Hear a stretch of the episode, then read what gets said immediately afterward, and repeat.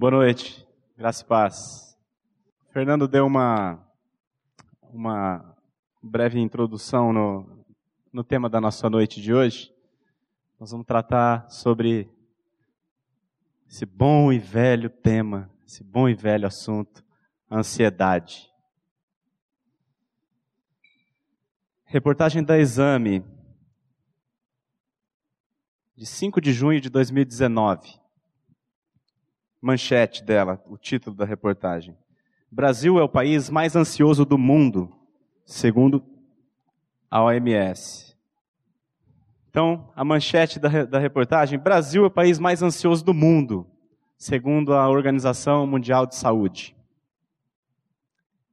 E aí a reportagem diz que no Brasil são 18,6 milhões de pessoas que convivem com o transtorno da ansiedade. 18,6 milhões, o que corresponde a aproximadamente 9% da população. Eu concordo com a, com a reportagem quando ela diz que o Brasil talvez seja o país mais ansioso do mundo, só que eu acho que esse número aqui está errado. 9% da população é ansiosa. Eu acho que está tá errado esse número aqui. Se eu fizer uma enquete rápida aqui, é, a, além de mim, quem aqui se considera uma pessoa ansiosa? Aqui já deu bem mais que 9%. Aqui nós já tivemos mais de 50%. A ansiedade, ela é, ela é conhecida hoje como o mal do século. Todo mundo é ansioso. A gente vive muito preocupado com muitas coisas, com uma série de assuntos. A gente vive assim, acorda preocupado, vai dormir preocupado, tem problema para resolver, BO para pagar, incêndio, conta para pagar. E então eu acho que esse número ele está errado. A ansiedade ela é o mal do século, talvez entre nós, agora me incluí no grupo dos jovens, né? É, esse percentual seja muito maior. Quando eu converso com meus avós, com, com tio, com tia, eu acho eles bem mais tranquilos do que a juventude. Os jovens hoje estão muito, mas muito ansiosos, acelerado demais. E esse problema, apesar de da ansiedade ser conhecida como o mal do século, é um problema de, de sempre. É um problema que Jesus tratou. E a, a ideia nesta noite é nós aprendermos com a palavra de Deus a respeito da ansiedade. O que que causa ansiedade? Que problema é esse? Vocês não vão aprender de mim, porque eu sou uma pessoa ansiosa.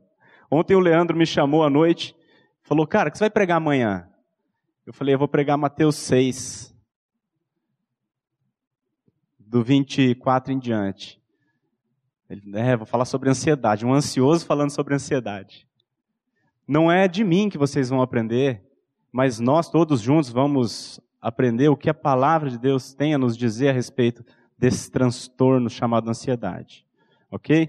O texto base da nossa noite, portanto, está no Mateus capítulo 6. Do versículo, eu vou ler do versículo 25 ao 33. Eu vou fazer uma leitura, uma leitura corrida do texto, e aí depois a gente volta e medita nele pausadamente. Isso aqui quem está dizendo é Jesus, no Sermão do Monte. O Sermão do Monte é o sermão mais conhecido, são os ensinamentos mais populares de Jesus. Eles vão desde Mateus capítulo 5 até Mateus capítulo 7, são três capítulos inteiros, inteiros do Evangelho de Mateus, onde é, é, estão relatados esses discursos de Jesus no, quando ele fez lá no monte, é um sermão dirigido aos discípulos de Jesus. As multidões o seguiam e, como se assentasse, os discípulos se aproximavam para aprender. Então Jesus está dizendo isso aqui para os seus discípulos. Ele diz assim: Por isso vos digo, não andeis ansiosos pela vossa vida quanto ao que é vez de comer ou beber, nem pelo vosso corpo, quanto ao que é vez de vestir. Não é a vida mais do que o alimento e o corpo mais do que as vestes? Observai as aves do céu. Não semeiam, não colhem, nem ajuntam em celeiros. Contudo, vosso Pai Celeste as sustenta. Porventura não valeis vós muito mais do que as aves?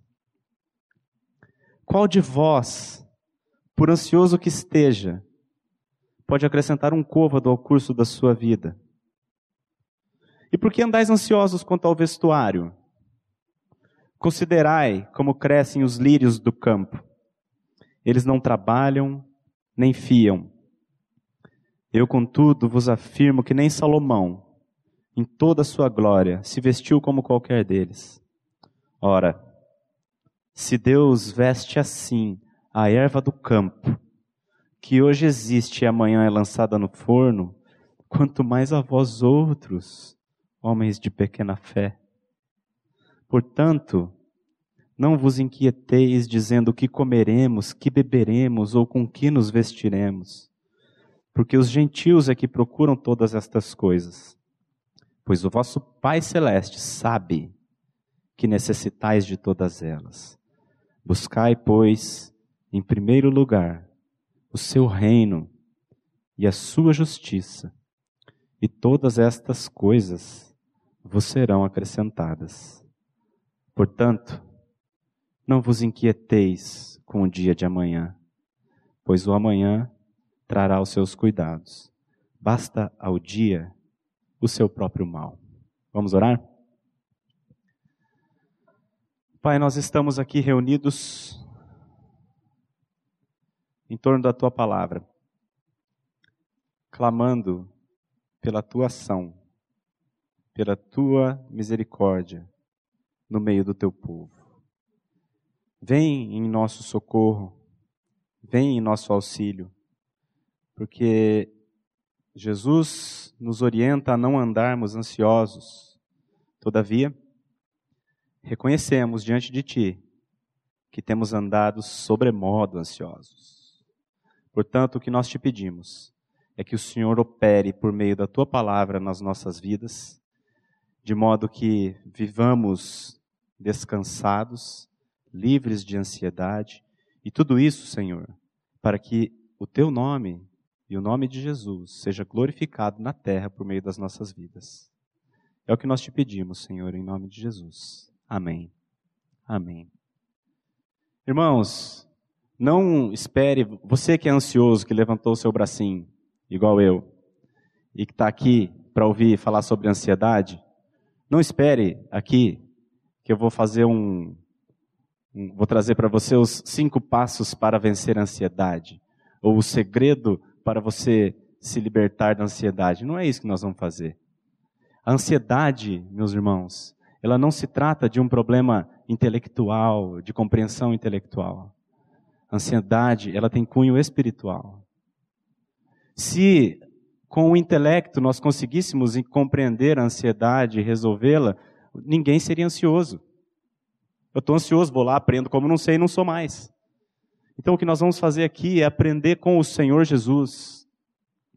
O que, que causa ansiedade na nossa vida? E quando o Espírito nos revelar aquilo que está errado em nós. Aí não é nós que vamos tentar mudar, nós vamos colocar diante do Senhor e pedir o seu auxílio para que nós encontremos aquele descanso que Ele promete dar a todos os seus filhos. Amém? Então volta lá no começo do texto.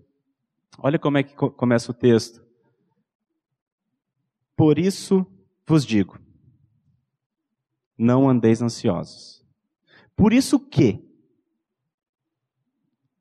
Por isso vos digo, não andeis ansiosos. Por isso o quê? Gente, toda vez que nós vamos estudar as Escrituras, estudar a palavra de Deus, se você vai estudar algum texto, e se você quer de fato aprender esse texto, você tem que analisá-lo dentro do contexto em que ele está. Então, se ele está dizendo ali, por isso não andeis ansiosos, nós temos que entender o, o que, que é esse por isso. Então, volta, Camarguinho, por gentileza, um versículo. Olha no 24 o que, que Jesus diz. Então ele vem lá desde o capítulo 5, no Sermão do Monte, ensinando uma série de coisas, falando uma série de assuntos. Aí eu vou te pedir para você voltar no 19, inclusive, Camarguinho. Volta no 19. Olha lá. Olha o contexto em que Jesus vem conversando para ele chegar no assunto ansiedade. Então ele começa no 19 dizendo assim: Não acumuleis para vós outros tesouros sobre a terra, onde a traça e a ferrugem corroem e onde ladrões escavam e roubam. Mas ajuntai para vós outros tesouros no céu, onde traça nem ferrugem corrói e onde ladrões não escavam nem roubam. Porque onde está o teu tesouro, aí estará também o teu coração. Então aqui ele está falando do quê? Que assunto é esse aqui? Grana, dinheiro, coisas daqui, posses. Ele, esse é o assunto que ele está tratando aqui. Aí ele continua, no 22 e 23 ele diz assim: São os olhos a lâmpada do corpo. Se os teus olhos forem bons, todo o teu corpo será luminoso. Se, porém, os teus olhos forem maus, todo o teu corpo estará em trevas. Portanto, caso a luz que há em ti sejam trevas, que grande trevas serão. Aqui o que, que ele está dizendo? Não é esse o tema da noite, então vou ser bem breve. O que, que ele está dizendo aqui? Se os teus olhos forem bons, o que, que ele quer dizer com isso? Se você enxerga a vida, se você enxerga as coisas ao teu redor, do ponto de vista de Deus, luz, ótimo. Agora, se você, se os teus olhos forem maus, se você enxerga as coisas deste mundo do ponto de vista do próprio mundo, daquilo que te ensinaram desde o dia que você nasceu, que trevas que vocês estão. É o que Jesus está dizendo aqui. Aí ele diz o 24: Ninguém pode servir a dois senhores, porque ou há de aborrecer-se de um e amar ao outro, ou se devotará a um e desprezará o outro. Não podeis servir a Deus e as riquezas. Por isso eu vos digo: não andeis ansiosos. Entenderam o contexto, meus irmãos, em que a ansiedade está inserida? A, da onde que ela vem? Do senhorio que você tem na sua vida. Porque ninguém pode servir aos dois senhores, então eu digo para vocês: não andem ansiosos. Compreendeu o contexto? Compreendeu esse por isso? Eu quero, eu quero que isso fique bem, bem compreendido, porque aqui está o cerne da questão. Essa mesma, essa mesma passagem aqui, que Jesus fala da ansiedade, que nós acabamos de ler em Mateus, não andeis ansiosos pela vossa vida, ela é repetida no Evangelho de Lucas também. Lucas capítulo 12, dá um pulinho lá, Camarguinho, por favor. Lucas capítulo 12.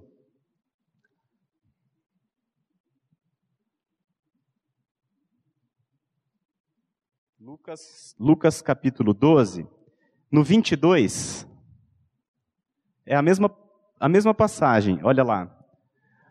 A seguir, dirigiu-se Jesus a seus discípulos, dizendo: Por isso, eu vos advirto, não andeis ansiosos. Está vendo ali o por isso? Por isso que. Volta um pouquinho para cima ali. Nós precisamos compreender qual que é o contexto que Jesus está falando da ansiedade. Volta até o 13, por favor. Olha lá. Presta atenção. Nesse ponto, um homem que estava no meio da multidão lhe falou: Mestre, ordena a meu irmão que reparta comigo a herança. Está falando de grana aqui, certo? Mas Jesus lhe respondeu: Homem, quem me constituiu juiz ou partidor entre vós?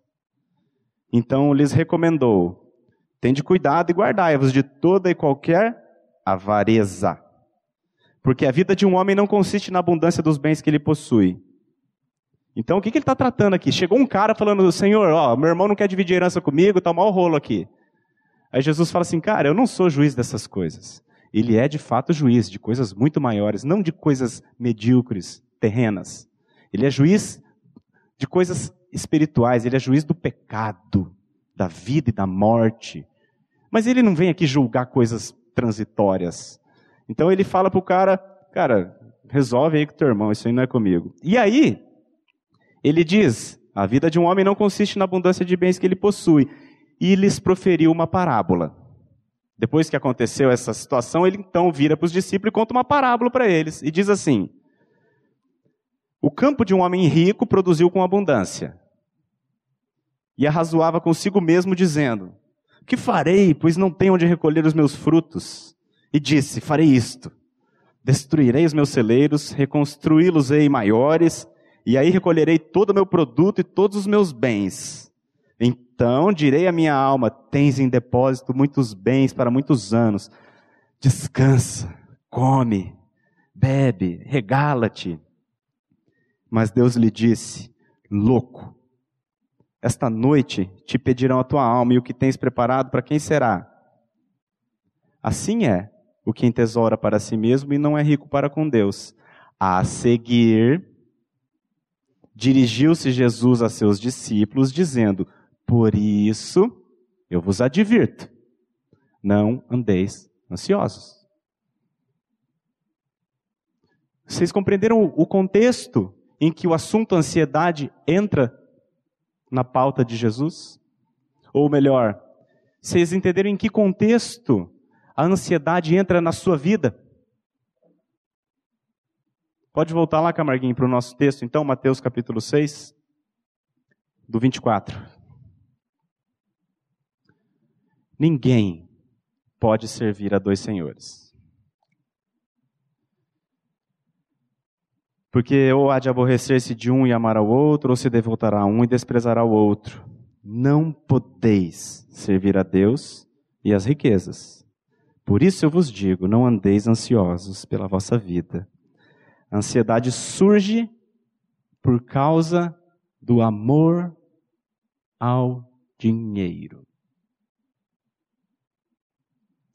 A ansiedade surge por causa do amor às coisas que o dinheiro pode comprar.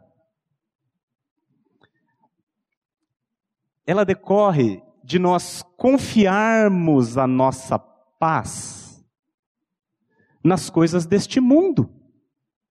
É daí que vem a ansiedade. É por isso que você se preocupa tanto, por exemplo, em fazer uma boa faculdade. Porque a vida inteira você ouviu tua avó, teu pai te dizendo que se você não estudar, você não vai ser nada. É por isso que você não dorme, por causa do vestibular. É por isso que você quer, de qualquer jeito, ter uma boa profissão. Porque a boa profissão paga bem, e você recebendo bem, então você vai descansar. Igual aquele cara lá da parábola. Tem em depósito muitos bens, agora come, descansa, regala-te. Você está entendendo, irmão, da onde que surge a ansiedade? Em que contexto que ela entra na nossa vida? É, ela entra no momento em que nós acreditamos que as coisas que o mundo traz eh, são estas as coisas que vão nos trazer paz. Eu quero ler com você, não, não precisa ler, eu vou, está aqui na minha tela.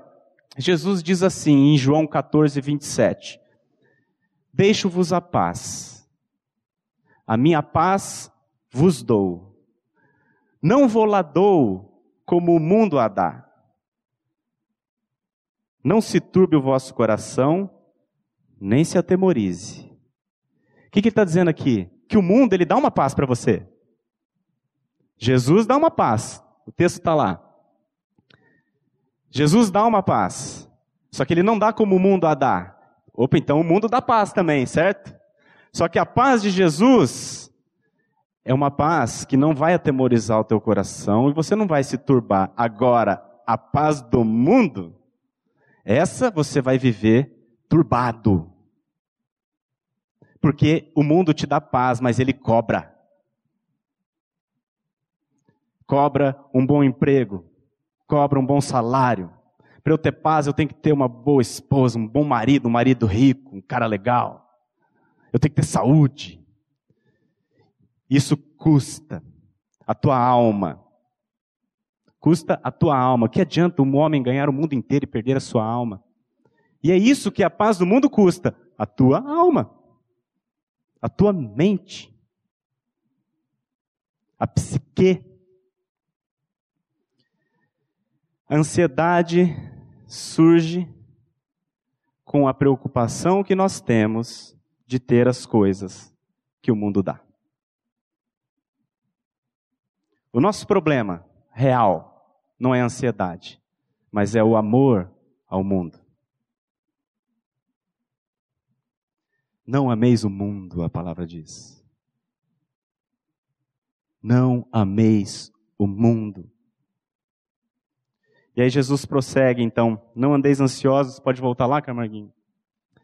Pela vossa vida, quanto ao que é vez de comer ou beber, nem pelo vosso corpo, quanto ao que é vez de vestir. Nesse versículo aqui, meus irmãos, logo no começo da palavra, esse versículo já mostra o quanto nós amamos o mundo. Sabe por que, que ele mostra? Porque eu acho que aqui entre nós, eu posso estar muito enganado, mas eu duvido que alguém aqui está ansioso por causa de comida. Alguém aqui acordou preocupado, nossa, o que eu vou comer hoje? Alguém aqui está preocupado com isso? Alguém aqui, algum dia na vida, teve problema de não ter o que comer? Alguma vez você teve problema de não ter o que beber? Nossa, hoje eu não tenho água. Nossa, vou ficar com sede, o que vai acontecer comigo? Alguma vez aconteceu isso na sua vida? Não aconteceu, irmãos. E nem pelo vosso corpo quanto ao que é vez de vestir. Eu tenho certeza que todo mundo aqui, assim como eu, tem roupa que não usa faz mais de um ano. Você tem roupa sobrando no seu guarda-roupa. Camiseta que você não gosta, que está lá. Jesus está dizendo: não andem ansiosos com o que você vai comer, com o que você vai beber, nem o que você vai vestir. Olha como a gente ama o mundo. Porque nós temos todas essas coisas com fartura. E ainda assim, estamos ansiosos. Por quê? Porque amamos o mundo demais.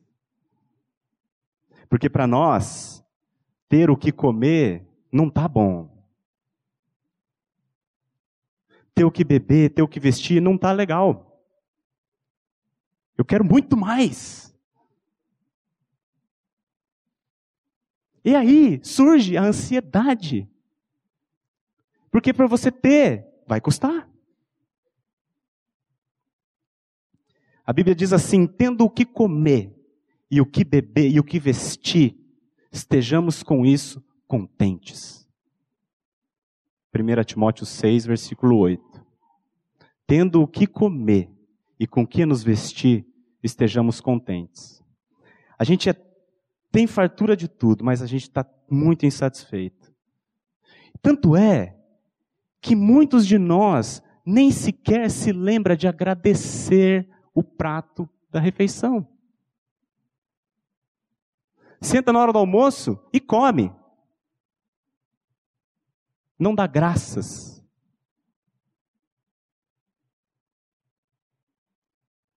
Essa é a realidade ao nosso respeito, irmãos. Amamos demais as coisas do mundo. Aí Jesus diz assim: Não é a vida mais do que o alimento, e o corpo mais do que as vestes? A ansiedade, ela é burra. Porque a ansiedade nunca resolveu nada e mesmo assim a gente tem. E a gente alimenta ela. A ansiedade, ela é ilógica. Ela não é racional. É, um, é uma tolice nossa. Então Jesus, para nos chamar a atenção, ele começa a ensinar sobre ansiedade falando de lógica. E aqui ele apresenta assim: não é a vida mais do que o alimento? e o corpo mais do que as vestes? Pensa assim, aqui ele está fazendo uma comparação lógica de uma coisa grande com uma coisa pequena. O corpo humano, o corpo humano, só para vocês saberem, eu falo, eu falo a composição do corpo humano aqui. não sou médico, não sou fisicista, mas eu vou dizer aqui algumas coisas do corpo humano. Ele é, como é que ele é composto? Ossos, músculos, pele, sangue. Ele tem, nós temos sistema digestivo, sistema nervoso, sistema respiratório, pulmão. O corpo humano é composto por 220 bilhões de células. O corpo humano, se você pegar todas as veias do seu corpo e botar ela esticadinha, dá 100 mil quilômetros. Como é que a gente nasceu? O espermatozoide invisível do seu pai fecundou o óvulo invisível da sua mãe. Você foi gerado, cresceu numa barriga, nasceu e está aqui. Olha o corpo humano, a composição dele. E aí eu vou te perguntar, como é que é a composição do pão? Um pão, como é que faz pão?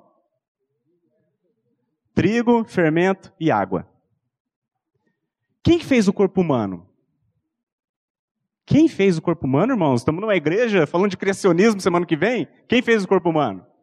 Quem fez o teu corpo? Foi Deus. Seria muito difícil para ele, que fez o teu corpo complexo como é, trazer um pão que é água e farinha e te trazer? Será que é tão difícil para ele? Será que é difícil para ele trazer uma camiseta 100% algodão para você? Algodão. Quem criou o algodão? Quem fez o algodão, irmãos? Ele fez o teu corpo, essa complexidade. E a gente está preocupado. Aí Jesus, ele convida os ansiosos a olharem para a criação. Ele diz assim no 26: Observai as, as aves do céu, não semeiam, não colhem, nem ajuntam em celeiros. Contudo, vosso pai, o vosso pai sustenta as aves. O vosso pai, não o pai das aves, o vosso pai. O, o seu pai sustenta os passarinhos, as aves. Porventura não valeis vós, que são filhos, muito mais do que as aves? Aqui, mais uma vez, ele faz uma comparação lógica, para a gente quebrar essa coisa irracional da ansiedade. Então, só que agora ele compara o menor para o maior. Olha o passarinho. Não junta, não semeia. Ele, você nunca viu um passarinho plantando lá? Oh, hoje eu vou plantar, está plantando a semente, regando lá, juntando, para depois ele ter o que comer? Não. Contudo, o vosso pai a sustenta. Aí aqui, para quem é vagabundo, não é para você entender isso aqui que não é para trabalhar.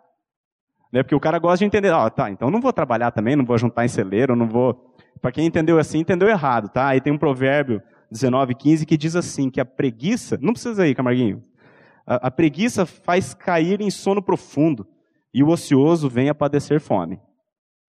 Tem outro provérbio, provérbio 6, 6, que diz assim, vai ter com a formiga, ó preguiçoso. Vai ver a formiga se ela não trabalha. Então, aqui Jesus não está ensinando a gente a ficar em casa o dia inteiro jogando videogame. Ele não está ensinando você a ficar na piscina o dia inteiro de boa, segunda-feira. Não, não é isso que ele está dizendo. Ele está dizendo que o pai sustenta as pombinhas. Mas ele não vem trazer a, café da manhã na cama da pombinha. A pombinha vai, ela vai lá buscar o alimento. E está lá a pombinha. Hoje eu fui no Jardim Botânico com meus filhos, e como eu estava meditando nesse texto, eu estava lá no Jardim Botânico de manhã, eu, eu, eu parei e comecei a ouvir os passarinhos, eu falei assim, filho, tenta você ouvir Quantos passarinhos diferentes você consegue ouvir? A gente começou a ouvir, não dava para ouvir, porque a quantidade de passarinho cantando. Todos eles sustentados pelo Pai, pelo seu Pai. Todos eles. Aí Jesus diz assim: Qual de vós, por ansioso que esteja, consegue acrescentar um côvado ao curso da sua vida? Sabe o que é um côvado? Um côvado é isso aqui, ó. Essa, é, eles usavam o côvado como uma medida lá nos tempos antigos. O côvado é a medida do cotovelo à ponta do dedo. Esse aqui é um côvado, ó. Meio metro. Ele está perguntando assim: quem de vocês consegue aumentar meio metro a vida de vocês? Quem consegue aumentar um dia a vida de vocês? A tua preocupação, por acaso, vai te tornar mais longevo? Ansiedade, gente, é um sentimento ruim e absolutamente inútil. Qual de vós, por ansioso que esteja, vai mudar alguma coisa? Ela jamais acrescentou nada na vida de ninguém. Aí, ele diz assim: E por que andais ansiosos quanto ao vestuário? Considerai como crescem os lírios do campo. Eles não trabalham nem fiam. Eu, contudo, vos afirmo que nem Salomão, em toda a sua glória, se vestiu como qualquer deles. Ora, se Deus veste assim a erva do campo, que hoje existe, amanhã é lançada no forno, quanto mais a vós outros, homens de pequena fé. Mais uma vez aqui, irmãos, ele nos convida, ele convida o ansioso a olhar para a criação. Ele nos convida a olhar para aquilo, que ele fez. E agora ele nos chama então a comparar os lírios do campo, a florzinha do campo, com Salomão. A Bíblia diz, não precisa ir, tá, Camarguinho, mas a Bíblia diz em 2 Crônicas 9, 22 o seguinte sobre Salomão. O rei Salomão tornou-se o homem mais rico e sábio da terra, superando em muito os reis de seu tempo. Então, esse cara, ele era o mais rico rei, o homem mais rico da terra, e ele superava em muito o segundo colocado. Então eu fiquei imaginando como é que ele se vestia. Sei lá, muito ouro, sei lá. Só que tempos antiquados, né? Ele viveu 3 mil anos atrás. Então, não dá para a gente usar a vestidura dele para a gente comparar com o lírio. Então, eu falei para o Camarguinho procurar lá no Google, jogar no Google assim, o terno mais caro do mundo. Você colocou, Camarguinho, aí? Ó. Nossa, mas esse é feio demais, hein, Camarguinho? Pega um outro mais bonito aí. Esse aí pode ser caro, mas é feio. Pega um mais elegante aí. Que coisa. Como é que alguém compra aquilo, velho? Ah, é diamante. Então tá, então deixa esse aí. Deixa esse aí, é diamante ali. Ah, tá explicado. Então pensa assim. É lindo, né? Por causa do diamante, porque ele, ele é bonitão, né? Um terno tá ali. Difícil, provavelmente deve ter uma alfaiataria complicada.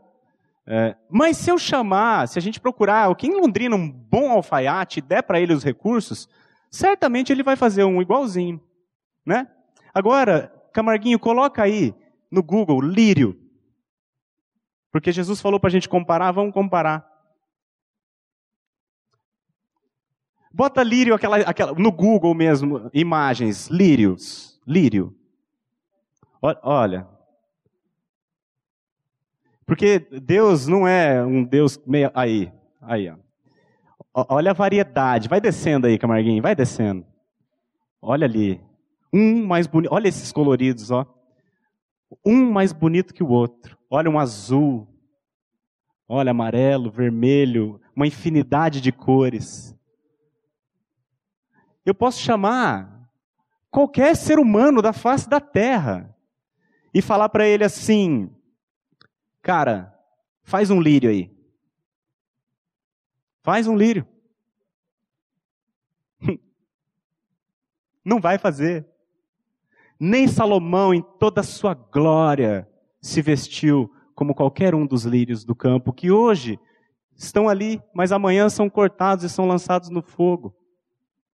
O que Jesus está dizendo é o seguinte: que Deus, a glória de Deus, é utilizada num lírio. Deus imprime a sua glória num lírio do campo que vai pegar fogo amanhã. Ele não vai cuidar de você, meu irmão, que é filho dele. É o mesmo poder. O mesmo poder que Deus usa para fazer um lírio, Ele usa para fazer todas as coisas. Ele é Deus, o Todo-Poderoso, e Ele se declara como Pai de todo aquele que crê. É isso que Jesus está nos levando a pensar. Se nós compreendêssemos isso de fato, nós não andaríamos ansiosos. O problema é que nós não compreendemos, homens de pequena fé, é o que Jesus diz. O nosso real problema, irmãos, é que nós temos um Deus muito grande, mas a nossa fé é muito pequena. Nós não o conhecemos. Esse é o problema. Uma fé medíocre. A gente fala muitas coisas, né? A gente fala que Deus criou o homem. esquece de que este mesmo poder que criou o homem governa tudo. E aí a gente vive ansioso. É uma pena. Aí Jesus caminha para o final dizendo assim: portanto, portanto, agora você compreende o tamanho de Deus, o tamanho da glória de Deus. Um Deus que cuida de passarinho, que veste os lírios com glória. Portanto, meus irmãos, não vos inquieteis, dizendo que comeremos, que beberemos ou com que nos vestiremos. Porque os gentios é que procuram todas essas coisas. Os gentios são os que não creem, os que não conhecem a Deus como Pai e toda essa glória. Pois o vosso Pai Celeste sabe, Ele sabe, Ele não é um Pai sonso. Ele sabe que necessitais de todas elas. Ele sabe as coisas que você precisa. E, aliás, nunca deixou faltar. Eu nunca vi os meus filhos preocupados com o que vai comer, por exemplo. Eu nunca vi meu filho indo lá de manhã na minha cama, papai, ai, ai, ai, papai, tô preocupado, não sei se vai ter almoço hoje. Nunca vi meus filhos preocupados com isso. Meus filhos nunca se preocuparam, nossa, vai ter roupa para mim, papai? Eu vou ter que sair pelado na rua. Nunca eles se preocuparam com isso. Sabe por quê? Porque eles confiam no papai dele. Em ti, pois, confiam aqueles que te conhecem, a Bíblia diz. Se eu sou um pai caidaço aqui, não deixo faltar nada para meus filhos, o Pai Celeste vai deixar faltar algo para nós? Você acha mesmo? Nós deveríamos descansar no Pai que nós temos. Hebreus 13, 5, Camarguinho, eu quero ler com vocês.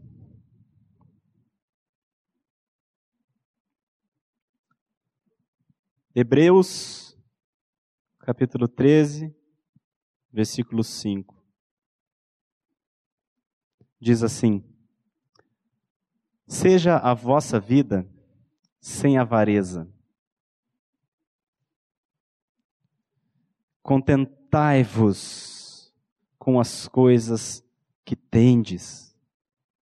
Porque ele tem dito, ele, Deus, tem dito: de maneira alguma te deixarei. Nunca, jamais te abandonarei. Esse Deus glorioso que fez o seu corpo estar tá vivo hoje, e que faz os lírios do campo, que cuida de todas as pombinhas do planeta, este Deus diz isso para você. Contente-se com as coisas que tendes. De maneira alguma te deixarei. Nunca, jamais te abandonarei. Nós deveríamos descansar no Pai que nós temos. Quem deveria viver ansioso são Pode voltar lá, Camarguinho, para a gente concluir. Quem deveria viver ansioso são aqueles que não conhecem a Deus como Pai. E eles de fato vivem. Eles vivem assim, como os gentios. Eles vivem o tempo todo buscando aquela paz que o mundo oferece. Aquela paz que traz turbação ao nosso coração. Aquela paz que não é paz. Aquela paz que custa a sua alma. Eles é que deveriam viver ansiosos assim, não nós, porque nós somos filhos de Deus, o Criador dos céus e da terra e de tudo que neles há. Ai, gente, Romanos 8,32 diz assim: Aquele que não poupou, a gente cantou isso hoje. Aquele que não poupou o seu próprio filho, antes, por todos nós, o entregou. Porventura não nos dará graciosamente com ele todas as coisas. Deus é um Pai que sabe tudo que nós temos necessidade. E Ele tem nos dado tudo o que necessitamos.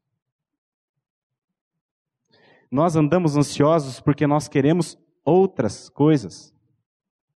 Mas Ele, como Pai, Ele não vai te dar o que você quer, Ele vai te dar o que você precisa. E muitas vezes, vou dizer, o que a gente precisa é sofrimento, tá? Muitas vezes o que a gente precisa é dor. O básico ele nunca vai deixar faltar. Nunca viu justo mendigar o pão, a Bíblia diz. O básico nunca vai faltar, como nunca tem faltado. Vocês não estão ansiosos, nem eu, não estamos ansiosos por comida e nem por roupa. Nós estamos ansiosos porque a gente ama o mundo demais.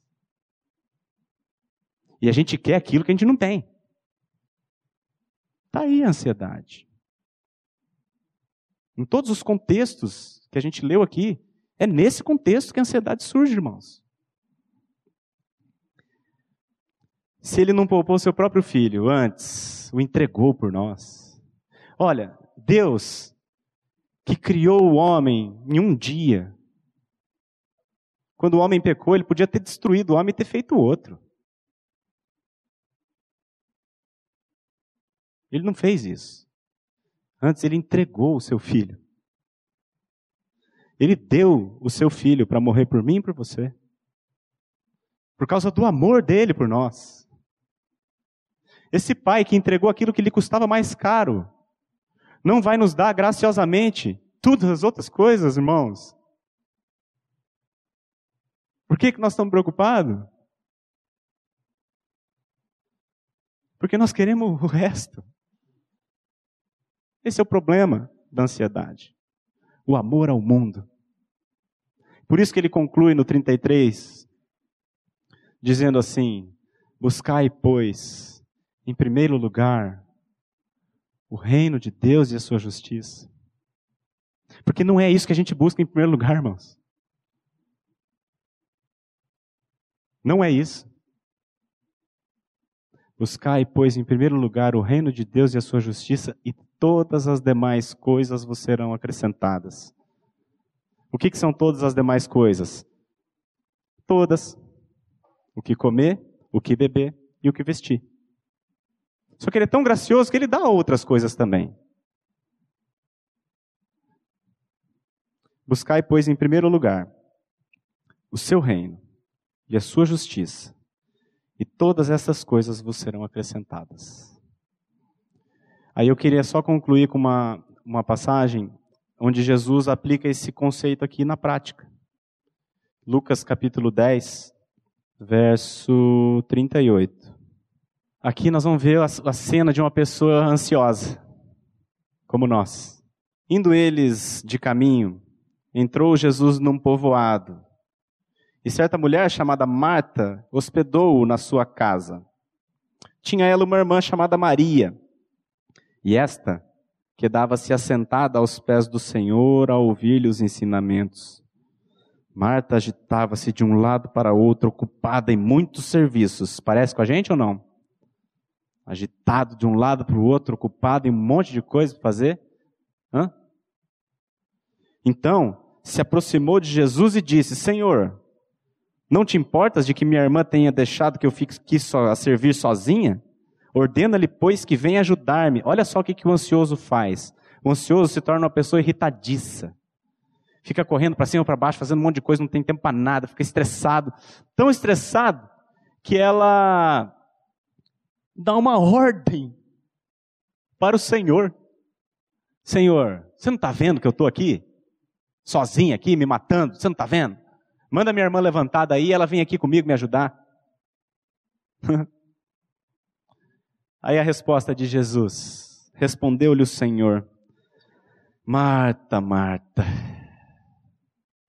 andas inquieta. Essa palavra inquieta aqui é ansiosa, tá? É a mesma palavra lá do não andeis ansiosos. Andas ansiosa, inquieta e te preocupas com muitas coisas. Entretanto, Marta, pouco é necessário, ou mesmo uma só coisa. Maria, pois, escolheu a boa parte, e esta não lhe será tirada. Buscai em primeiro lugar o reino de Deus, e todas as coisas vos serão acrescentadas. Maria escolheu a boa parte. Qual é a boa parte, irmãos? Comunhão com o Senhor. Para que, que o homem foi criado? Para que, que existe o ser humano? Qual o propósito de Deus ao criar o ser humano? Glorificar a Deus. Nós, nós existimos para duas coisas: para conhecer a Deus e torná-lo conhecido. Nós não fazemos nenhum nem outro. Ah, qual que é o sentido da vida? Por que, que eu existo? Para conhecer a Deus. E aí, se o sentido da vida é conhecer a Deus, mas a minha cabeça é conhecer o outras coisas que não Deus, óbvio que eu vou andar ansioso, eu estou fora do meu propósito. Eu estou andando fora do propósito para o qual eu fui criado, como é que eu não vou andar ansioso? Eu só existo para conhecer a Deus, só para isso. A eternidade é essa, que te conheçam a ti e a teu filho.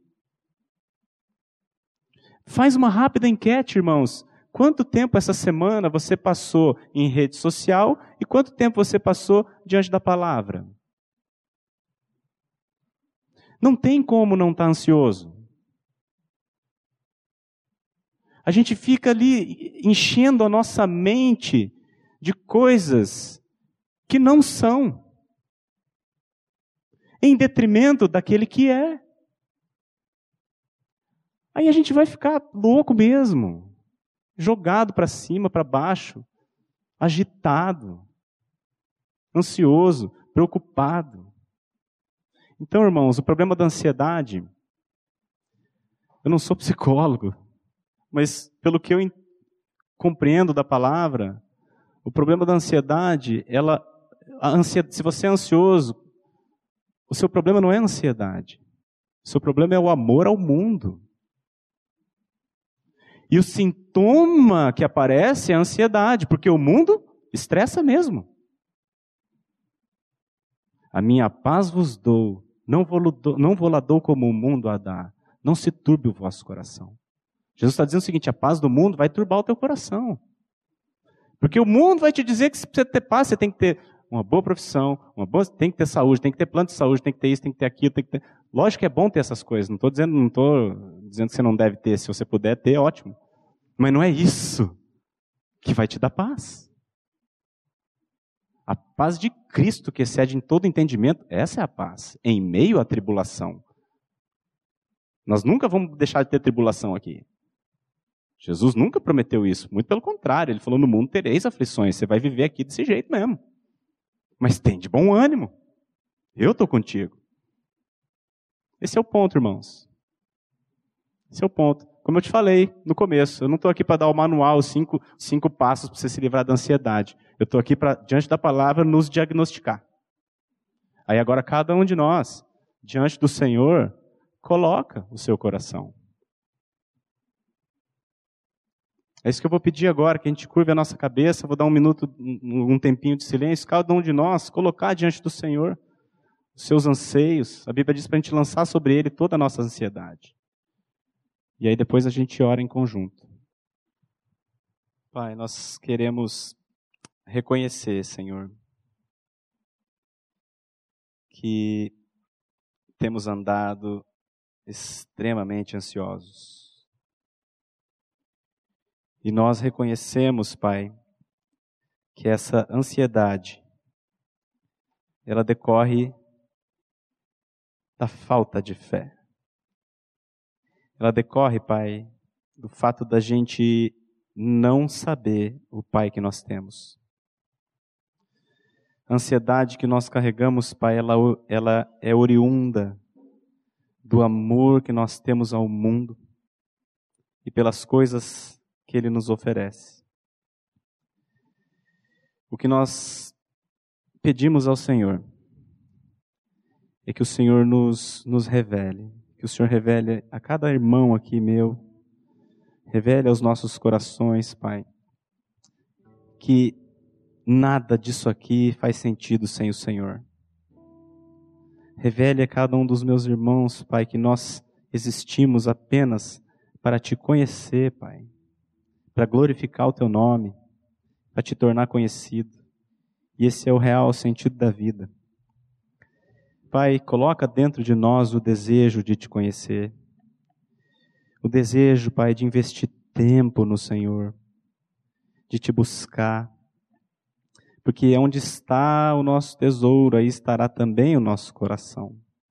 E hoje, Pai, nós temos depositado o nosso tesouro, a nossa mente, o nosso tempo nas coisas desta vida, em detrimento da verdadeira vida que há em Cristo. Portanto, Pai, tem misericórdia de nós. E nos dá, Pai, a paz que excede todo o entendimento, a paz de Cristo que o Senhor promete a todo aquele que crê e te conhece. É o que nós te pedimos, Senhor. Em nome de Jesus. Amém.